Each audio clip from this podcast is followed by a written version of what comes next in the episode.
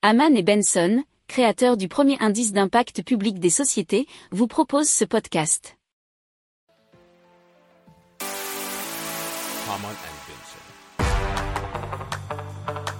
Le journal des stratèges. Alors, on va vous parler euh, notamment de la shrinkflation, mais pas seulement. Alors, apparemment des problèmes de transparence sur les emballages ont finalement été confirmés par une récente enquête de la Direction générale de la concurrence, de la consommation et de la répression des fraudes, la DGCCRF. Alors cette enquête a été menée depuis fin 2022 et elle se base sur des constatations réalisées dans des usines de conditionnement et dans des magasins d'alimentation.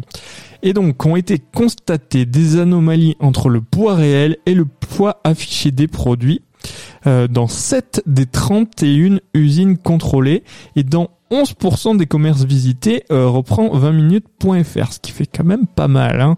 Donc ça veut dire que si euh, vous achetez un paquet de farine d'un kilo, peut-être qu'il fait en fait 800 grammes. Voilà. Euh, et qu'on ne vous le dit pas, hein, c'est l'idée. De nombreux produits comme les pâtes, le lait, le sucre, la farine et les produits d'hygiène étaient donc concernés. Alors, dans le détail, Bercy a pointé du doigt de la négligence nuisant à la bonne information des consommateurs. Et donc, dans certains cas, le poids réduit a été modifié sur l'emballage, mais sans être mentionné comme une nouveauté. Alors ça, c'est la shrinkflation. Donc c'est carrément le fait que vous verrez, hein, si vous regardez vos emballages, très souvent, vous avez on part par exemple de 500 grammes euh, que vous avez l'habitude d'acheter et en fait d'un coup vous allez voir que c'est plus 500 euh, grammes mais 477 ou des chiffres de ce genre. Et là, c'est vraiment de la shrinkflation. C'est que vous achetez au même prix, mais ce n'est plus la même quantité. Donc, ce qui veut dire que le prix au kilo a augmenté et qu'on ne vous en a pas informé. Et donc, euh, dans d'autres, nous dit-on, la réduction des quantités n'a pas du tout été précisée. Ça, c'est un petit peu différent.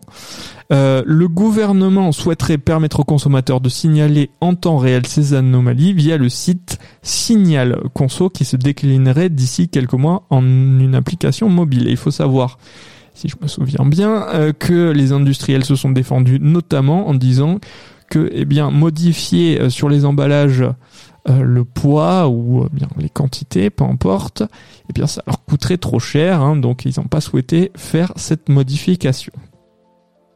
Si vous aimez cette revue de presse, vous pouvez euh, vous abonner gratuitement à notre newsletter qui s'appelle La lettre des stratèges, LLDS, qui relate, et cela gratuitement, hein, du lundi au vendredi, l'actualité économique, technologique énergétique, mais aussi de l'hydrogène et puis de tout ce qu'on trouvera super intéressant pour votre vie.